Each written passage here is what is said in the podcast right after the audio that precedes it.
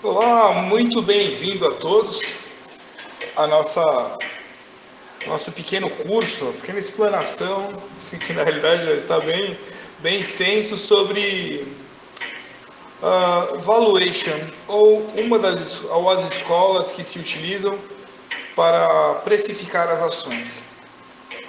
Essa é uma iniciativa da Allianz Sociedade Médica e da Giovanella Huxley Capital Funds. Nós estamos aqui hoje é dia 14 de outubro de 2020. Tratamos no capítulo anterior quais são as leis gerais que regem a ciência contábil. O intuito desse, dessa explanação é dar ao estudante a possibilidade dele fazer a, avaliação do valor das ações. Se você já teve contato com o mercado financeiro, você observou que as ações são vendidas a um preço X e esses preços variam diariamente e durante o dia variam uh, minuto a minuto.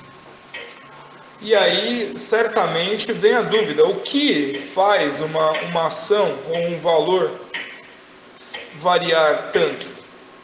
Ou por que ele varia? É exatamente isso que vamos, estamos tentando passar nesse curso. Óbvio que eu peço paciência, porque é um, é um curso de fato extenso. Uma vez por semana eu compartilho com vocês um, um capítulo ou fatos que determinam essa avaliação. Muito bem, hoje vamos estudar, portanto, quais são as principais rúbricas de um balanço patrimonial. Portanto, vamos iniciar. Antes de iniciar, vou é, declarar o, um dos nossos patrocinadores, é a Fonte Clínica Escola, uma, uma escola determinada ou onde existe a mentalidade de uma qualidade de vida melhor, né? a gente nunca vai trabalhar alguma coisa que seja pior com relação à qualidade de vida. Então, Fonte Clínica Escola, eu estudei lá durante 10 anos e ainda pratico yoga e meditação lá. Nós estamos passando nesse momento por uma pandemia, saindo do lockdown. Então acredito que todos estão precisando aí de técnicas para dominar a própria mente.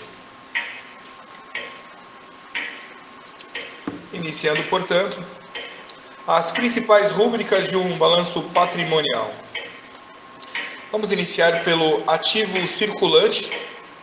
O ativo circulante são todos os direitos a receber em até um ano de prazo. As principais contas são.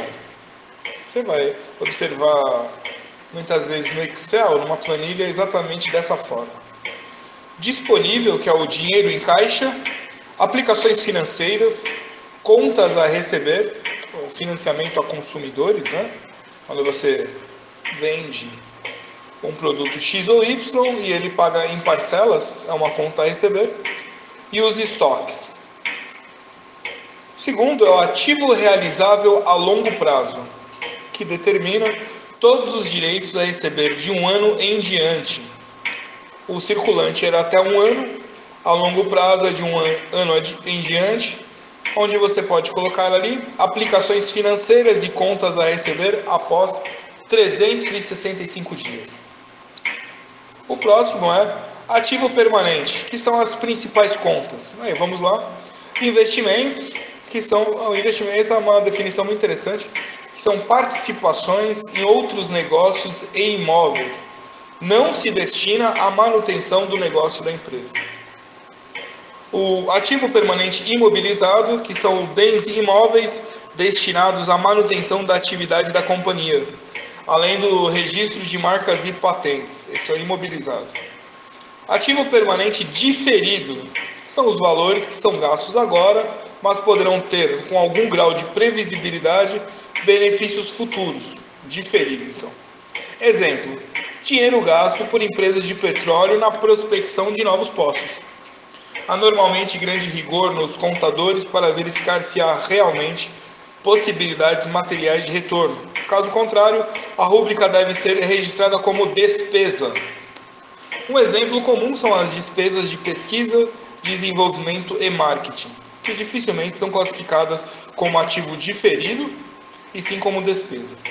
Um outro exemplo, é, exemplo clássico de ativo diferido ocorre quando uma empresa compra uma outra empresa por um valor acima do seu patrimônio líquido. A diferença entre o que foi pago e o que estava contabilizado poderá ser usado no futuro de forma parcelada pelo comprador em termos de benefício fiscal. O próximo é despesas antecipadas.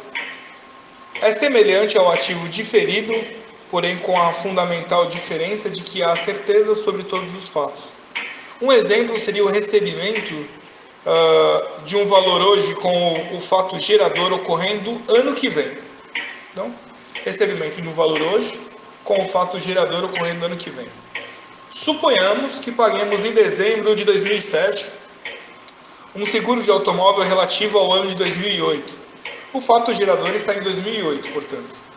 Este pagamento deve ser contabilizado como despesa antecipada em 2007, com contrapartida no caixa se for à vista ou nos valores de seguro a pagar se for parcelado. Só virará despesa efetiva dedutível da demonstração de resultado em 2008. Mas novamente é importante ressaltar que tal procedimento pressupõe a existência de uma cláusula no contrato de seguro impedindo o seu rompimento por ambas as partes. Aí vamos a uma mais, mais famosa, mais conhecida, que é o passivo circulante, onde todas as obrigações a pagar com até um ano de prazo é a principal conta, que é contas a pagar, que é o pagamento a fornecedores oriundo de compras realizadas a prazo. Então, passivo circulante são todas as obrigações a pagar com até um ano de prazo. A seguinte é passível exigível de longo prazo. Todos os direitos a receber de um ano em diante, empréstimos e contas a pagar após 365 dias. Então, passível exigível de longo prazo é o que você vai receber a partir de um ano. Resultado de exercícios futuros. Receitas recebidas antecipadamente, mas correspondentes a um fato gerador futuro. Vamos lá, um exemplo. Pagamento antecipado de um aluguel de 2008, mas com recebimento efetivo em 2007. Antecipado 2008, efetivo em 2007. Usando o mesmo critério da rúbrica despesas antecipadas que a gente viu agora há pouco, pressupõe a existência de cláusula contratual impedindo o cancelamento da operação. O valor só poderá ser declarado como receita, receitar, sendo registrado, portanto, no demonstrativo de resultados no ano gerador uh, do resultado, portanto 2008. Então, é um pagamento, essa resultado de exercícios, são receitas recebidas antecipadamente. Okay? Uma outra que é bem conhecida é o patrimônio líquido, também chamado PL, é a principal rúbrica e é a conta capital, na qual serão uh, contabilizados todos os novos aportes de capital da própria empresa.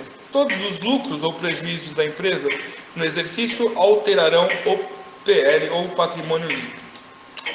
Existem também as rúbricas reservas de capital, reservas de reavaliação, reservas de lucro e lucros acumulados.